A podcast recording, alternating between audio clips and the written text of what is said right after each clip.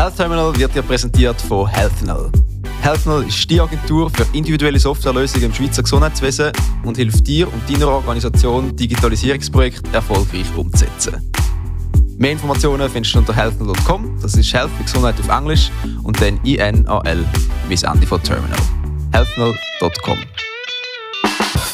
Ciao und willkommen bei einer neuen Folge Health Terminal, deinem Podcast rund ums digitale Gesundheitswesen bei uns in der Schweiz. In der heutigen Folge haben wir uns mit dem Felix Schneuli unterhalten. Der Felix ist Head of Public Affairs bei der Comparis und ist schon ewig im Schweizer Gesundheitswesen unterwegs. Wir reden über die Entwicklung der Krankenkassen in der Schweiz und viele andere spannende Sachen. Viel Spaß beim Zuhören. Felix Schneuli, da sind wir, bei dir im Büro. Ja. Comparis. Sehr cool. Danke vielmals für die Einladung. Ja, gerne geschehen. Wenn man Zeitung liest oder auf LinkedIn ist, dann äh, kommt man um einen Namen nicht um, wenn man ein im Gesundheitswesen vernetzt ist. Man fragt sich dann so ein bisschen, wer ist eigentlich der, der Felix Schneuli? Und das finden wir heute raus. Merci vielmals, dass du dich da beraten erklärt hast, um mit uns zu reden. Ja, ist gerne geschehen. Bevor wir so ein bisschen ins Thema einsteigen, erzähl uns doch ein bisschen, eben, wer du privat bist, wo du herkommst, wo du wohnst.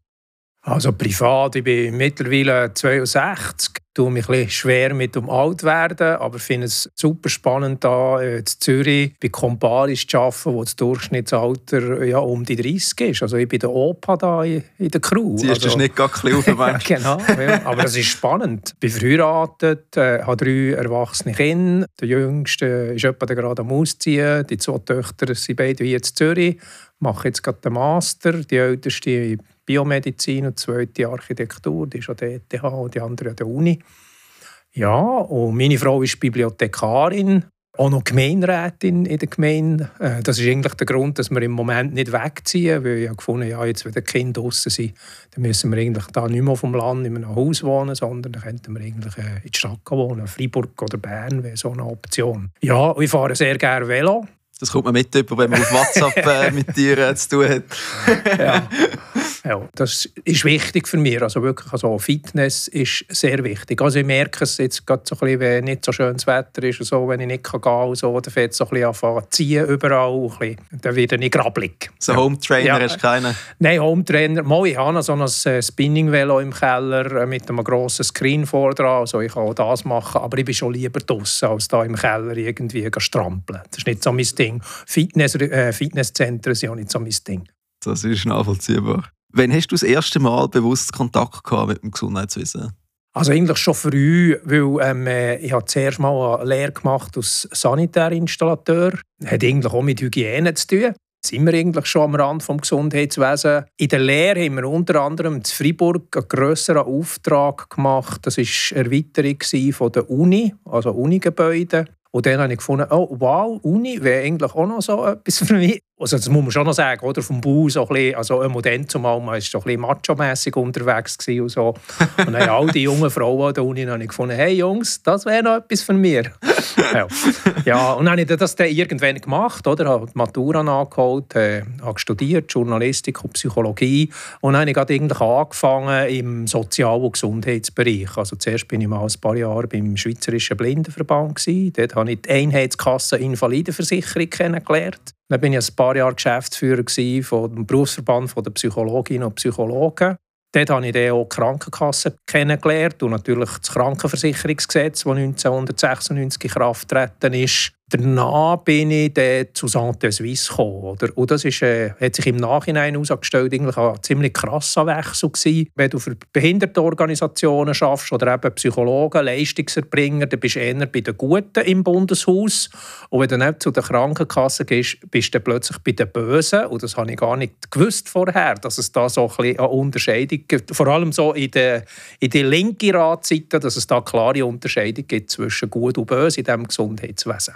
Ist es tatsächlich so, dass man von der linken Seite die, die Kassen eigentlich bis heute eher als äh, negativ und böse wahrnimmt? Ja, einfach, das ist natürlich klar, oder? Ich meine, es ist die einzige Sozialversicherung, nein, noch die Pensionskasse, wo sozusagen, das sind die zwei Teile von Sozialversicherungen, die durch private Unternehmen durchgeführt werden, oder? Und das ist natürlich, das ist für die Linken wirklich äh, ganz störend, oder? Weil eine Sozialversicherung gehört nicht in private Hände, oder?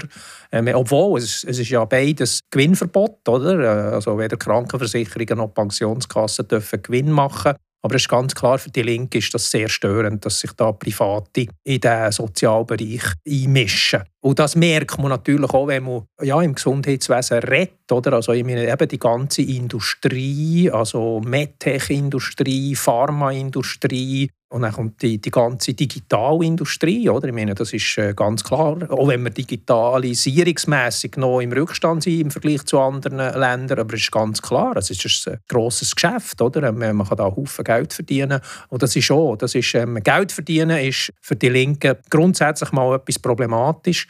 Und das finde ich eigentlich äh, sehr erstaunlich, oder? weil äh, man merkt ja, wenn die Länder, wo man nicht mehr Geld verdienen, oder, ist es dann sehr schwierig. Oder? Und darum finde ich eigentlich, ja, der Wohlstand ist ein sehr wichtiger Grundpfeiler für unser Gesundheitswesen, aber auch für unsere persönliche Gesundheit. Oder? Und das Super hat nicht spannend, unbedingt ja. nur mit der medizinischen Versorgung zu tun, sondern eben auch rein die Lebensbedingungen. Also Lebensbedingungen haben einen grösseren Einfluss auf unsere Lebensqualität, auf unsere Gesundheit, aber auch auf unsere Lebenserwartung als die medizinische Versorgung. Die medizinische Versorgung ist ja sozusagen nur die Reparaturwerkstatt. Oder? Mm. Eigentlich geht es ja darum, dass wir möglichst wenig in die Reparaturwerkstatt müssen in unserem Leben. Also du sprichst ja schon ganz viele spannende Themen an, wo wir nachher noch ein bisschen drauf kommen.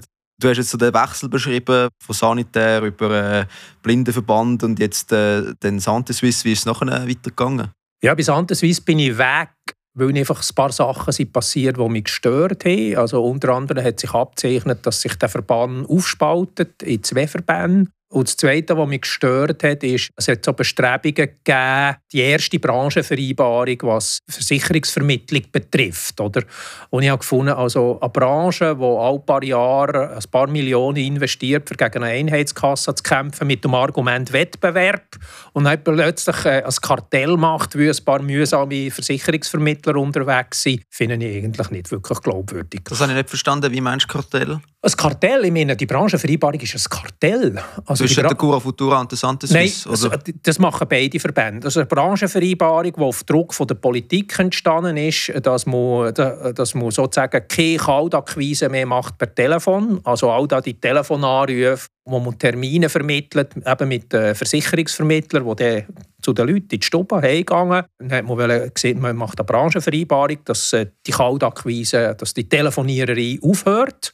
Dabei gibt es andere Gesetze, die das eigentlich auch kannst unterbinden Man müsste Übrigens gilt generell mehr als Problem in der Schweiz mit dem Vollzug der Gesetze. Und wir machen äh, zu viele frische Gesetze, statt dass wir mal die guten Gesetze, die wir eigentlich haben, mm. vollziehen, konsequenter. Das sind so drei Elemente in dieser Branchenvereinbarung. Erstens mal eben keine Kaltakquise mehr per Telefon. Ist, glaube ich, unbestritten. Ärgert ziemlich alle Leute, oder, die so anrufen. Gibt es ja immer noch. Also, Gibt's, aber hat bedeutend besser, okay. muss man fairerweise okay. sagen. Das Zweite ist Qualität Qualität von der Beratung der Vermittler. Für das gibt es auch schon ein Gesetz. Das ist das Versicherungsaufsichtsgesetz. Und das dritte Element ist eben, dass man sozusagen die Provisionen für die Vermittler deckeln. Also 70 Franken für eine Vermittlung für einen Grundversicherungsvertrag und eine Jahresprämie für die Vermittlung von einem Zusatzversicherungsvertrag. Das ist auch gesetzlich Und das ist ganz Nein, das ist jetzt eine Branchenvereinbarung. Und jetzt diskutiert das Parlament darüber, diskutieren, ob man die Branchenvereinbarung so wie einen Gesamtarbeitsvertrag tut, allgemein verbindlich erklären, ob der Bundesrat das darf. Oder?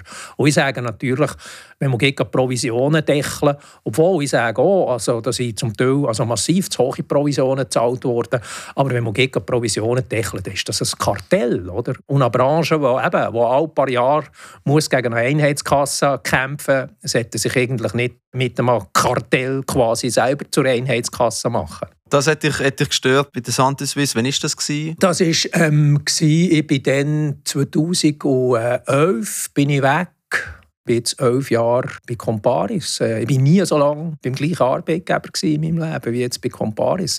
Ist eigentlich auch etwas für Comparis, oder? Was hat dich bewegt, zu Comparis zu kommen? Was macht Comparis in deinen Worten genau? Also es war völlig ein Zufall. Also ich habe mal gekündigt. Die Kinder waren dann noch relativ klein. Meine Frau hat gefunden, hey, äh, ist dann auch ein verantwortlich. Du kannst nicht einfach künden, weil es dir nicht mehr passt. Und dann gesagt, ja, das ging so gemacht in meinem Leben, oder? Also wichtig ist, wenn ich aufstehe, dass ich morgen im Spiegel, dass sie mich noch erkennen, oder? Also ich kann sagen, mal, ist gut, oder? Und wenn Zeugs läuft, beruflich oder privat, äh, wo mir nicht passt, dann muss es geändert werden, auch wenn ich damit Risiken eingehe. Also das war nicht das erste Mal, gewesen, dass ich gekündigt habe und nicht gewusst habe, wie es beruflich dann weitergeht. Aber ich war eigentlich zuversichtlich. Gewesen. Und das war ein reiner Zufall. Gewesen. Also einer von denen, der auf mein Mail geantwortet hat, wo ich eben geschrieben habe, ich gehe jetzt, ich mich frisch orientieren, also das übliche Blabla, oder? ist der Richard Eisler, gewesen, also der Gründer von Comparis, oder? Der hat mir dann geschrieben, ja, ähm, irgendwie hast sicher einen Haufen Angebote so. Und ich habe dann zurückgeschrieben, geschrieben, ja, ich habe ein paar Angebote, es hat wirklich auch gestimmt, oder? Ich war bei ein paar Orten im Gespräch gewesen. Und dann habe ich noch das PS bei meinem Antwortmail darunter geschrieben, geschrieben, PS, ja, aber ich bin schon ein bisschen gekränkt, dass ich von dir kein Angebot habe. Und dann hat er sofort angerufen. Das war eigentlich nur ein Witz, gewesen, oder? Mhm. Er sofort angerufen und dann haben wir darüber reden und so. Ja. Spannend. Was macht Comparis im Gesundheitswesen? Also ein Grund, warum das mich Comparis interessiert hat, ist nicht unbedingt der Krankenkassenvergleich. Also mit dem hat Comparis ja angefangen, oder? Eben 1996, das Obligatorium, oder? Einheitliche Versicherungsdeckung in der Grundversicherung. Also jede Versicherung muss die gleiche Versicherungsdeckung anbieten. Also das heißt, unterscheidet sie sich eigentlich nur in der Prämie und in der, sagen wir, Servicequalität. Das ist eigentlich eine super Ausgangslage für einen Online-Vergleich. Und dann zumal war noch nicht klar wird sich das Internet durchsetzen, oder? Das kommt Internet. Ja, und die zwei Firmengründer, eben Richard Eisler, Betriebswirtschaftler und ähm, Hans Burkhardt, Softwareingenieur, die waren eigentlich überzeugt gewesen, mal mit dem Internet, das könnte noch etwas werden, oder? Und dann haben sie mal angefangen, aber keine Ahnung, wie sie irgendwie, wie der Business Case würde aussehen. Sie haben einfach mal gefunden, jetzt stellen wir mal die Krankenkassenprämie ins Internet, dass die Leute vergleichen können. Und sie waren happy gewesen, dass da pro Woche irgendwie 10, 20 Leute haben Prämien vergleichen. Wir haben heute Morgen noch gerade darüber geredet, oder? Jetzt sind wir jetzt in der Krankenkassensaison bei 5 Millionen Visits, oder? Also 5 Millionen Besuche auf unserer Webseite, nur Krankenkassen. Krass. Und vielleicht noch, eben, was mich wirklich interessiert hat, ist nicht unbedingt der Prämienvergleich, den ich ja kennt. Oder? Bei Sante Suisse bin ich ja auf der anderen Seite, gewesen, oder? weil ähm, äh, ja, die ganze Kundenwerbung, die Kundenakquisition kostet. Das wir haben ab und zu Compari so kritisiert, aber was ich am Richard Eisler dann schon gesehen habe, gesagt, eigentlich wäre es ja interessant, die Leistungen zu vergleichen, die 95 Prozent der Prämie hergehen. Das sind nämlich medizinische Leistungen, Ärzte, Spitäler, Therapeuten. Und an dem knobeln wir noch, oder? Ja. Und das ist bedeutend herausforderungsreicher als Krankenkassen zu vergleichen. Darum haben wir noch keinen wirklich guten Vergleich. Aber das Ärzteverzeichnis, das wir haben, das ist mittlerweile auf Platz 3 von unseren Webseiten. Also es ist doch eine sehr starke Nachfrage nach Ärzten. Also die Leute suchen nach Ärzten und die Leute wollen sie auch gerne ein bisschen vergleichen.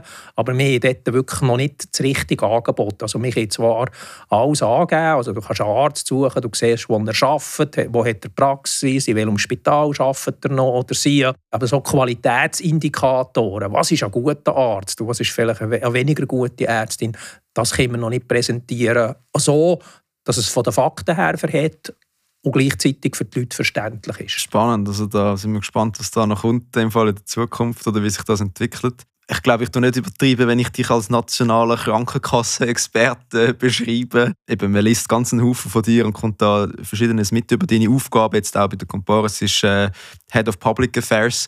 Kannst du uns schnell erklären, so uns Jungen, was bedeutet das genau und was machen wir da den ganzen Tag? Also eben, du hast es schon gesehen, oder? Also einerseits eine Krankenkasse oder Gesundheitsexperte. Also ich bin vorsichtig mit dem Expertenbegriff, der wirklich inflationär äh, braucht. Ja, also das ist äh, sozusagen mein äh, Kerngebiet, also das Gesundheitswesen jetzt innerhalb von der Firma und das andere ist eben Public Affairs, oder? Wir sind natürlich in Bereichen tätig, äh, Finanzdienstleistungen, Banken, Versicherungen, Telekom, ja, wie alles, oder, was wir machen, Immobilien. Überall gibt es noch regulatorische Spielregeln, es gibt noch Gesetze, die man einhalten muss und die sich verändern. Und das ist natürlich eine wichtige Aufgabe von mir, dass ich das irgendwo im Blick Blickfeld habe und kann sagen, wenn wir irgendwelche Vergleiche machen oder Marktplätze aufbauen oder verändern, dass ich dann sage, okay, von den gesetzlichen Grundlagen her kann man das und das machen und das und das nicht. Oder? Und das ist natürlich das in Grenzen, eben jetzt Stichwort Ärztevergleich im Gesundheitswesen sind da Grenzen viel enger als zum Beispiel jetzt im Immobilien- oder Fahrzeugbereich. Nur ganz einen kurzen Einschub von mir, bevor es weitergeht. Ich will mich von ganzem Herzen bei dir fürs Zuhören bedanken und hoffe, dass du aus dieser Folge etwas Wertvolles kannst mitnehmen kannst. Wenn du Lust hast, auch sonst zusammen Neues über unser Gesundheitswesen zu lernen und am Ball zu bleiben, was die Digitalisierung von unserem System betrifft, dann folge uns doch unbedingt auch auf unseren anderen Kanälen auf LinkedIn, Twitter, YouTube und TikTok. Die Links findest du unten in der Podcast-Beschreibung. Jetzt eben, es ist ja in den Medien breitgeschlagen worden, im Jahr 2023 werden die Prämien wieder stark steigen. Irgendwie hat man immer wieder ein Déjà-vu, oder jedes Jahr, jetzt auch dieses Jahr wieder, äh, geht es wieder gleich weiter. Kannst du uns vielleicht kurz erklären, warum die Kosten so wachsen? Ja, ähm, eigentlich hast du schon einen wichtigen Unterschied erwähnt. Prämie und Kosten ist nicht genau das Gleiche. Wenn sie ja normal und vernünftig würde funktionieren, dann würde die Prämie etwa so steigen wie die Kosten. Und Erstaunlicherweise äh, ist das Kostenwachstum rückgängig. Also die Kosten steigen zwar noch seit der Einführung des Krankenversicherungsgesetzes, aber sie steigen bedeutend weniger stark als am Anfang. Das geht zum Beispiel unter in der medialen Kostenprämie-Explosionsdiskussion. Fakt ist, am Anfang des Krankenversicherungsgesetzes sind Prämien und Kosten um etwa etwas über 5% pro Jahr gestiegen und jetzt sind wir knapp über 2%. Also ich finde das eine positive Entwicklung. Und normalerweise, auch im Geschäftsleben oder in der Politik, wenn du eine positive Entwicklung hast, das solltest du eigentlich nicht eingreifen. Du solltest eigentlich alles dafür tun, dass die positive Entwicklung so anhält. Und dabei, wir machen jetzt seit zehn Jahren gerade das Umgekehrte zu Bern. Wir haben eine Reform nach der anderen. Und ich bin überzeugt, mit zwei, drei Ausnahmen sind die, all die Reformen die sind schlecht. Also die, die schaden mehr, als sie nützen. Aber das merken wir nicht sofort, das werden wir in ein paar Jahren merken. Und dann gibt es auch noch so ein paar Rahmenbedingungen, die einfach so gegeben sind. Das sehen wir, wenn wir mit anderen Industrieländern vergleichen, also unseren Nachbarländern. In allen Industrieländern steigen Gesundheitskosten. Das Einzige, was sie unterscheidet, ist der Anteil vom BIP, also vom Bruttoinlandprodukt, also von der Wirtschaftsleistung. An der Spitze ist die USA äh, mit etwa 17 Prozent vom BIP. Äh, wir sind mittlerweile, wir sind lange an zweiter Stelle gewesen. Mittlerweile haben uns Frankreich und Deutschland überholt. Zwei Länder, die eben punkto Regulierung auch mehr falsch als richtig machen. Darum haben sie uns überholt. Also wir sind mittlerweile auf Platz 4 mit etwas unter 12 Prozent vom BIP. Also klar, aber nach wie vor steigend. Ja, warum steigend? Es ist eigentlich ganz logisch und vernünftig. Äh, wir werden älter, also die Lebenserwartung steigt. Sie steigt nach wie vor. Wir werden aber auch gesund älter. Also wenn ich sehe, wenn ich Kind war, dann sind Leute äh, mit 65, also meiner Großeltern, wenn die pensioniert worden sind, die waren alt und gebrechlich. Die sind noch ein bisschen rumgehockt, die haben nicht mehr grosse Sprünge gemacht. Heute, wenn du pensioniert wirst, da gehst du Velo fahren, gehst Tennis spielen, machst grosse Wanderungen, machst grosse Ferien. Also wir werden nicht nur älter, sondern die Lebensqualität hat sich auch verbessert. Das ist zwar nicht nur die Medizin, ich habe es vorhin gesehen, oder? Sozusagen der Wohlstand hat auch grossen Einfluss. Es ist natürlich auch ein Unterschied, ob du irgendwie ein Leben lang in prekären Wohnsituationen lebst oder in prekären Arbeitsverhältnissen, dann wirst du weniger alt. Oder? Sucht ist auch ein Problem. Oder? Wir sehen Länder mit weniger hoher Lebenserwartung oft auch viel mehr Probleme mit Suchtverhalten oder mit schlechter Ernährung oder auch mit zu wenig Bewegung. Also das sind so Faktoren, die eine Rolle spielen. Also nochmal, wir haben heute eine gute Medizin. Heute kann man Krankheiten heilen, wo man vor ein paar Jahren noch daran gestorben ist. Das hat seinen Preis. Und das habe ich richtig verstanden. Du sagst eigentlich, die Kosten steigen weniger stark als die Prämie oder umgekehrt? Nein, ich sage, die Kosten sind, das Kostenwachstum hat in den letzten Jahren abgenommen. Was das Problem ist, ist, dass die Prämien stark schwanken. Also wir haben Jahre wie eben jetzt auf das nächste Jahr, wir haben eine Prämiensteigerung von 6,6 Prozent.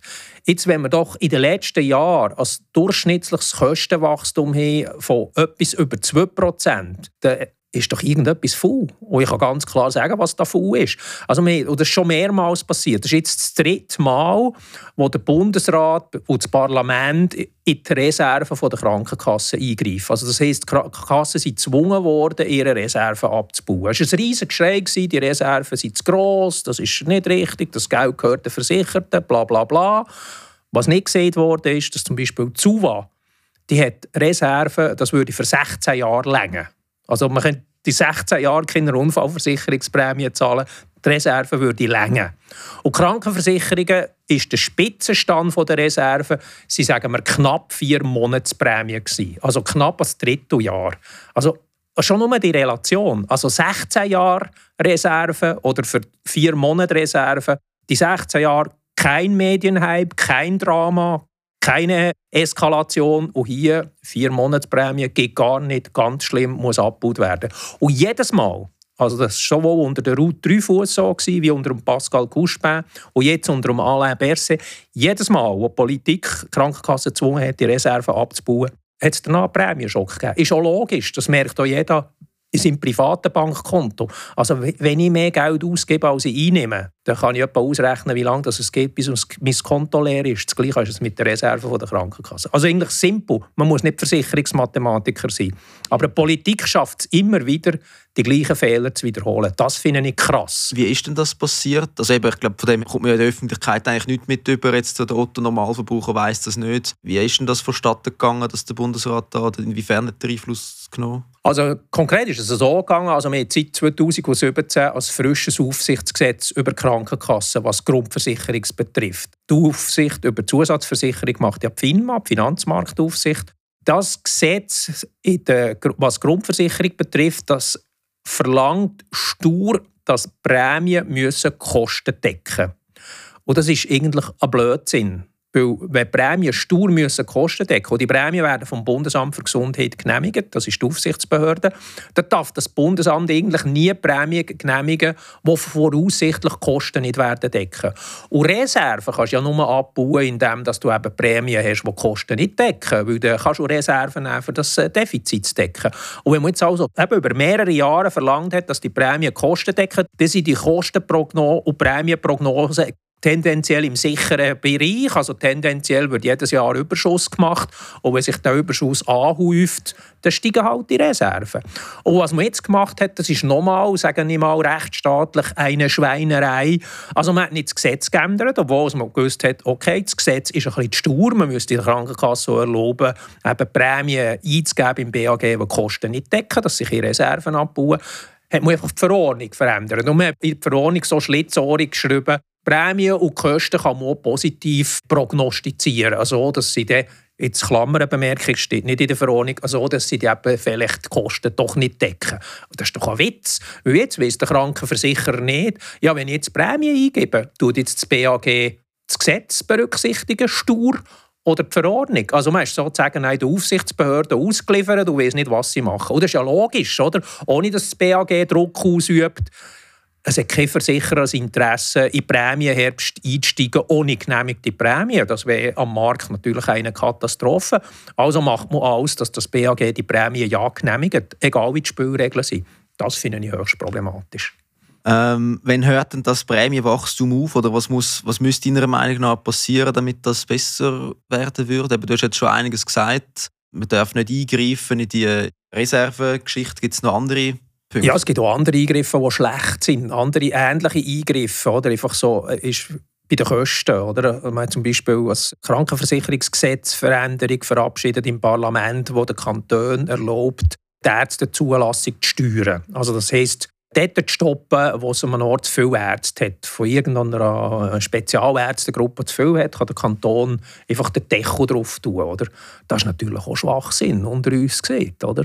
Weil der Deko drauf tun ist nichts anderes als die alten Etablierten, die bleiben am Markt und die Jungen, die vielleicht sogar besser sind als die Alten, die haben keine Chance. Oder? Das ist ein altes Zünftensystem. Das ist ein mittelalterliches Zünftensystem. Oder? So reguliert man nicht. Was korrekt wäre, wenn man den Markt simulieren würde, wenn man würde sagen, okay, wenn es irgendwo zu viele Orthopäden hat oder zu viele Urologen oder zu viele Neurochirurgen oder was auch immer, oder, oder Gastroenterologen, ist so ein lukratives Geschäft, dann würde einfach für die spezifisch werden Tarife gesenkt. Oder? Das, ist, das wäre Marktsimulation.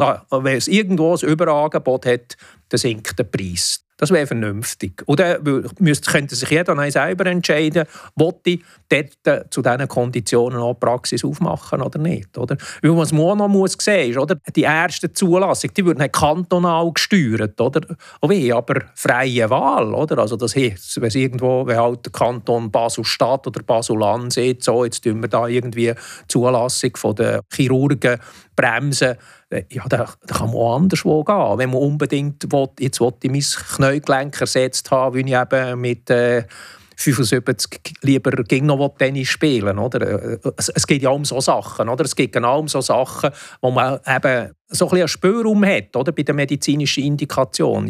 Ja, äh, macht man jetzt den Eingriff noch oder macht man ihn nicht? Oder?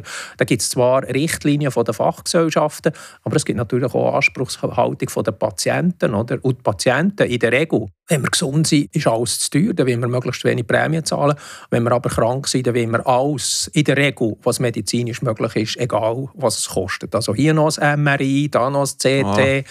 da noch irgendwie eine Laboranalyse, dass man, man den ganz auf der sicheren Seite ist. Und ich finde, dort müssen wir besser werden. Also das heisst, wir müssen wirklich auch, ja, die Fachleute müssen Patienten besser informieren. Und da geht es nicht einmal um Geld, sondern auch um Risiken. Das muss man auch sehen, oder? Jeder Spitalaufenthalt ist ein Risiko. Und zwar nicht, wirklich, nicht, nicht nur, weil wirklich Fehler passieren, sondern man kann schlichtweg irgendeine Infektion bekommen im Spital mit einem multiresistenten Käfer und dann muss ein gröberes Problem. Also ein Spital ist grundsätzlich ein Risiko Risikoherd. Oder darum sollte man eigentlich nur ins Spital, wenn es eben medizinisch nötig ist. Und nicht, weil man irgendwie noch etwas gerne hätte, das vielleicht nice to have ist, aber nicht medizinisch nötig. Was könnte denn Kassen ganz praktisch dazu beitragen, dass die Prämie weniger wachsen in der Zukunft oder dass sie vielleicht, Gott bewahre, mal sinken würde? Also Kassen haben in den alternativen Versicherungsmodellen einen grossen Spielraum. Und die alternative Versicherungsmodell ist eigentlich ein Beispiel, ist eine Erfolgsstory und ein Beispiel von intelligenter Regulierung. Weil im Gesetz hat man eigentlich nur einen kurzen Artikel geschrieben. Also im Gesetz steht, dass der Versicherer die Auswahl der medizinischen Leistungserbringer einschränken kann und im Gegenzug ähm, Versicherten einen Rabatt geben. Das ist das Einzige, was man dort geschrieben hat. Und man hat das nur ins Gesetz genommen, weil es schon vorher eben Medi also integrierte medizinische Versorgung gegeben hat. Wenn es das vorher nicht schon gegeben hätte, hätte man das gar nicht ins Gesetz geschrieben. Und eigentlich dieser gute Paragraph ermöglicht es den medizinischen Leistungserbringer, Ärztenetzwerk und Versicherer Verträge zu machen, wo sie zum Beispiel sagen, wir tun, Versicherer wir tun euch, also medizinische Ärztenetzwerk, belohnen, wenn ihr eine gewisse Population von Versicherten qualitativ gut, aber kostengünstiger versorgt. Also da wird sozusagen der Effizienzgewinn aufteilt. Etwas bekommt das Ärztenetzwerk aus, äh, aus Belohnung und etwas bekommen die Versicherten in, in Form von einem Prämienrabatt. Ich bringe ein Beispiel. Also wenn zum Beispiel also das Ärztenetzwerk sieht, okay, wenn wir Diabetiker, das ist eine teure Patientengruppe, wir haben vielleicht 50 Diabetiker in diesem Kollektiv von diesem Versicherer, wenn wir die gut versorgen ambulant, vielleicht ein bisschen teurer als es Konkurrenz macht, aber wir sparen damit Spitalaufenthalt Diabetiker, der schlecht versorgt ist. Das kann Sachen sein wie ähm, Erblinden oder es kann Sachen sein wie Blutzirkulation ist schlecht. Dann muss man vielleicht im, best, im besten Fall eine Zehe amputieren, im schlechteren Fall den ganzen Fuß. Also so Sachen. Oder?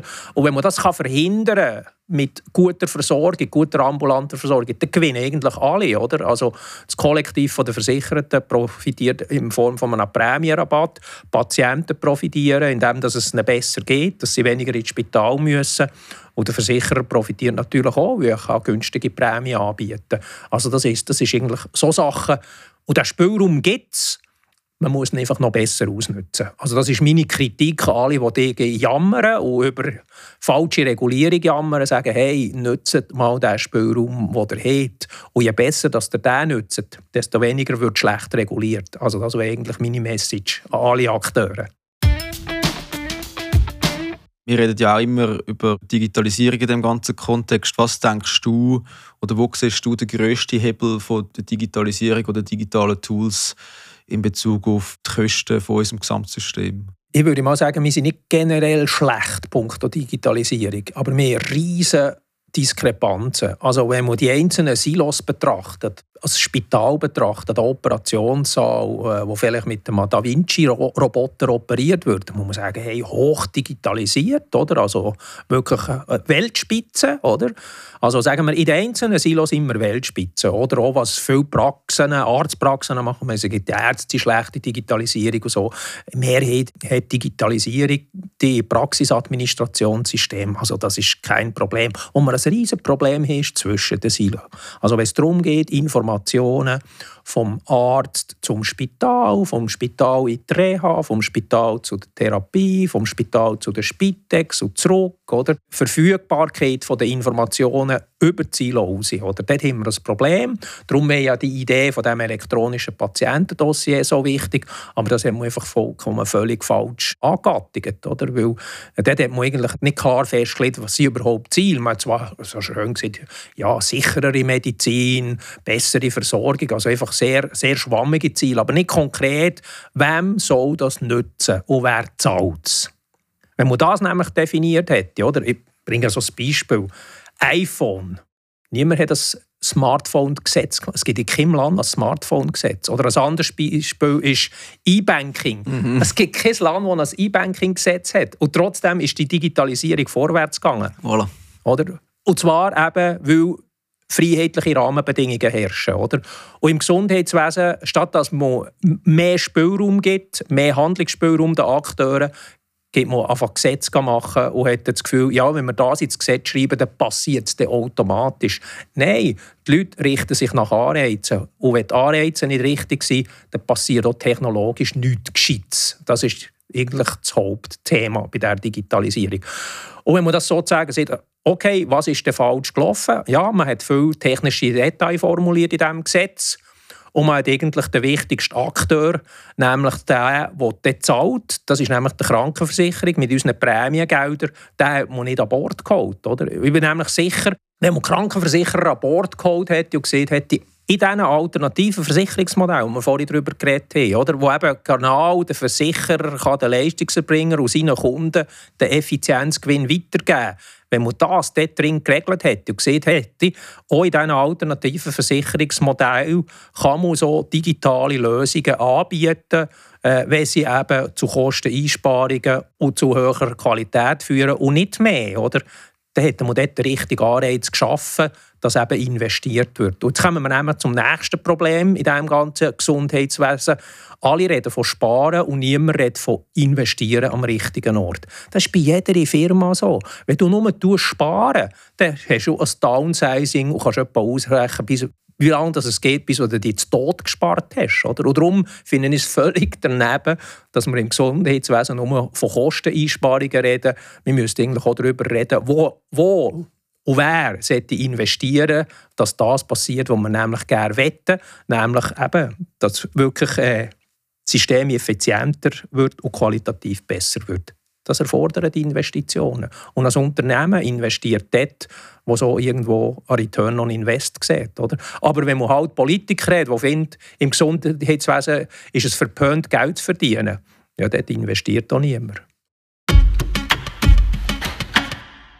Was sind deine wichtigsten Learnings in unserem Gesundheitswesen aus den letzten 30 Jahren? Ich meine, du hast eine enorme Erfahrung. Was sind das so die, die zwei, drei Sachen, wo du sagst, die sind vor allem relevant und was ist daraus dein persönlicher Appell an den Markt und die Leute, die da zuhören? Also ich würde mal sagen, fangen wir mal bei den guten Sachen an. Also das Krankenversicherungsgesetz ist eigentlich primär etwas Gutes, weil der Grundsatz ist ein regulierter Wettbewerb äh, auf der Basis von wirksamen, zweckmässigen und wirtschaftlichen medizinischen Leistungen. Das ist eigentlich schon super. Das Krankenversicherungsgesetz gibt Spielraum äh, eben bei den alternativen Versicherungsmodellen. Dort herrscht übrigens Vertragsfreiheit im Gegensatz zum Rest, oder, wo wir Vertragszwang haben. Oder? Wir, reden zwar alle, äh, wir, wir sagen zwar in unserem Kulturkreis alle, ja, Heiratszwang ist blöd, oder? aber wir machen Gesetze, wo wir Vertragszwang machen, also, also wo wir sozusagen Partner dazu zwingen zu heiraten. Das ist eigentlich völliger Bullshit. Oder? Ähm, also, aber grundsätzlich ist das Krankenversicherungsgesetz gut, äh, weil es eben wirklich ein paar sehr gute Grundsätze äh, geregelt hat. Es hat seit 1996, also seit in Kraft setzen, auch gute Reformen gegeben. Also zwei Beispiele. Erstens Spitalfinanzierung. Auch die hat ein paar schlechte Punkte, aber ist unter dem Strich gut. Das Zweite ist, man hat den Risikoausgleich verbessert, also kurz Risikoausgleich. Das ist sozusagen ein Topf, wo die Versicherer, die mehr schlechte Risiken haben, also kranke und ältere Leute, die, müssen in Risiko, die bekommen Geld von diesem Risikotopf. Und die Versicherer, die junge, gesunde Kunden haben, primär die müssen den Risikotopf einzahlen. Die Verbesserung von diesem Risikoausgleich die hat massiv zu Prämienverschiebungen geführt. Also das heißt, die ehemaligen Discounter sind nicht mehr einfach die günstigsten und die Discounter haben auch gemerkt, dass es sich lohnt, eben in gute medizinische Versorgung zu investieren, dass sich eben das betriebswirtschaftlich mehr lohnt als nach guten Risiken zu suchen. Also das wirklich gute Elemente. Jetzt sind wir leider eben in den letzten paar Jahren ein paar schlechte Reformen gemacht. Also da wäre das Parlament lieber ins Marzili gegangen. Das Marzili, das ist das Bad unten im Bundeshaus an der ARA. Also das hätte ja im Parlament gut da, es hätte uns Bürger auch gut da, wenn sie die Reform einfach nicht gemacht hätten oder es sich hätte gut gehen im Marzili. Die Beispiele, ich habe es vorher erwähnt, die ganze Zulassungssteuerung der Ärzte, auch das Thema Qualität, das ist eine Vorlage, eine umfangreiche Vorlage mit der Eidgenössischen Qualitätskommission, ein riesiges Bürokratiemonster, das sich schon jetzt abzeichnet, dass die Qualität nicht verbessern Und wo es Durcheinander gibt in den Kompetenzen zwischen Kanton und Bund, weil wir müssen klar sagen, eigentlich für Gesundheitsversorgung sind Kantone zuständig. Der Bund ist für die Finanzierung, äh, also durch das Krankenversicherungsgesetz zuständig. Und darum müsste Punkt der Qualität eigentlich zurück zurück zu den Basics gehen und sagen, der Kanton ist dafür verantwortlich, dass nur Akteure auf dem Markt sind, wo die Patienten safe sind. Das ist Patientensicherheit. Und im Krankenversicherungsgesetz müsste man nur den Grundsatz regeln, dass die Akteure, die eben dürfen abrechnen mit der Krankenversicherung, mit Vertragszwang, dass die müssen Qualitätstransparenz schaffen. Und wer das nicht schafft, der ist weg vom Markt wer Basics bei der Zulassung nicht erfüllt, der ist auch weg vom Markt. Der hat eigentlich saubere, simple Spielregeln. Der, der sie einhält, ist am Markt. Der, der sie nicht einhält, der ist nicht mehr auf diesem Markt tätig. Das würde viel mehr bewirken als die ganze Bürokratie. Felix, danke vielmals für die spannenden Inputs und Insights. Das ist wirklich Hammer. Ein paar Fragen zum Schluss. Welche Ressourcen empfiehlst du jemandem, der vorhat, unser Gesundheitswesen besser zu verstehen? Abgesehen davon, dir auf LinkedIn zu folgen. ja, das Gesundheitswesen besser verstehen ist, äh, ich würde mal sagen, wie in allem. Also äh, gute Medien, konsumieren. Es gibt, es gibt nach wie vor äh, kritische Medien, zwar ging weniger, äh, das ist übrigens auch ein Problem, äh, wo aber die Medien selber verschuldet haben. Auch das ist nicht ein Staatsversagen. Wer empfiehlst du oder was für Medien sind da? Also ich würde nach wie vor sagen, dass äh, NZZ für mich ist nach wie vor ein Referent, so was Gesundheitsthemen betrifft, äh, wirklich mit einer liberalen Grundhaltung. Und liberal heisst für mich nicht libertär, oder? Es braucht klare und gute gesetzliche Rahmenbedingungen. Also ist nach wie vor gut. Ja, ich würde sagen, auch der, der Service Public, also äh, SRG, macht eigentlich grundsätzlich, würde ich sagen, einen guten Job zum Teil sind die Beiträge schon ein bisschen geframed, oder? Also im Sinne von mehr Regulierung ist besser, oder? Und zu wenig hinterfragen ist mehr Regulierung wirklich eine gute Regulierung im Sinne von, kommt das wirklich so raus, wie man sich erhofft hat? Weil das ist oft ein grosses Problem, dass wir regulieren und dann hinterher nicht wirklich gut evaluieren, was hat es jetzt gebracht, oder? Vorher sollten wir eigentlich mehr Ziel definieren, dass, so, dass wir hinterher auswerten haben wir da wirklich die Ziele erreicht oder haben wir eben nicht mehr Schaden angerichtet als Nutzen erzeugt. Und da würde ich sagen, ja, Medien sind äh, wichtig. Und dann gibt es natürlich auch Leute, die, die gute Beiträge leisten. Also ich würde sagen, auch Versicherer machen zum Teil gute Studien, was, was medizinische Versorgung betrifft. Äh, also äh, gerade die grossen Versicherer machen das und publizieren da auch. Also da finde ich, also das kann man auch lesen, äh, man kann man auch zur Kenntnis nehmen, auch wenn natürlich die Versicherer äh, die die haben auch ihre Interessen, das muss man wissen. Aber vielfach sind die Studien äh, sehr gut. Avenir Suisse macht eigentlich auch gute Sachen zu, zu diesem Thema. Oder gibt es auch Universitäten, Fachhochschulen, die gute Beiträge leisten, was eigentlich die Gesundheitsversorgung betrifft. Und da muss ich sagen, oder, wenn wir über gute Regulierung reden, man muss wirklich mehr Versorgungsforschung machen. Da sind wir auch schlecht in der Schweiz. Oder? Weil eigentlich nur, wenn man gute Versorgungsforschung macht, hat man gute Datengrundlagen, für wenn man dann über Regulierung redet. Oder? Weil wir reden eigentlich viel über Regulierung, ohne wirklich gute Datengrundlagen zu haben. Man hat das wirklich auch gemerkt im Zusammenhang mit der Pandemie. Oder? Ich finde übrigens, die Taskforce hat nicht unbedingt einen schlechten Job gemacht, aber die Medien haben in der Regel nur die Extremszenarien von der Taskforce publiziert und die Politik hat sich dann auch vielfach gewehrt, aufgrund von diesen Extremszenarien politisch zu entscheiden. Im Nachhinein muss man sagen, ist wahrscheinlich auch richtig gewesen, dass Politik nicht nur aufgrund von Extremszenarien entschieden hat. Das sieht man jetzt gerade, was passiert in China, wenn man nur einen Extremplan hat. Was ist dein Lieblingsgadget, dein Lieblingstool oder deine Lieblings-App, privat oder geschäftlich? Ja, ich, ich, bewege mich viel. Darum ist klar, also mein Fitness-Tracker, ist mir wichtig. Was hast du für einen? Ich habe noch so einen Alta, der wirklich ein Smart Runner heisst. Also der ist wirklich, ist wirklich nicht mehr up to date. Aber jetzt kommt genau das Problem, oder? Ich weiß nicht, wie ich die Daten könnte übertragen könnte, wenn ich, wenn ich ein frisches Gadget nehme. Oder? Darum bleibe ich noch bei dem. Und das ist übrigens auch ein Problem bei vielen IT-Projekten. Also man macht sich abhängig von einem Anbieter.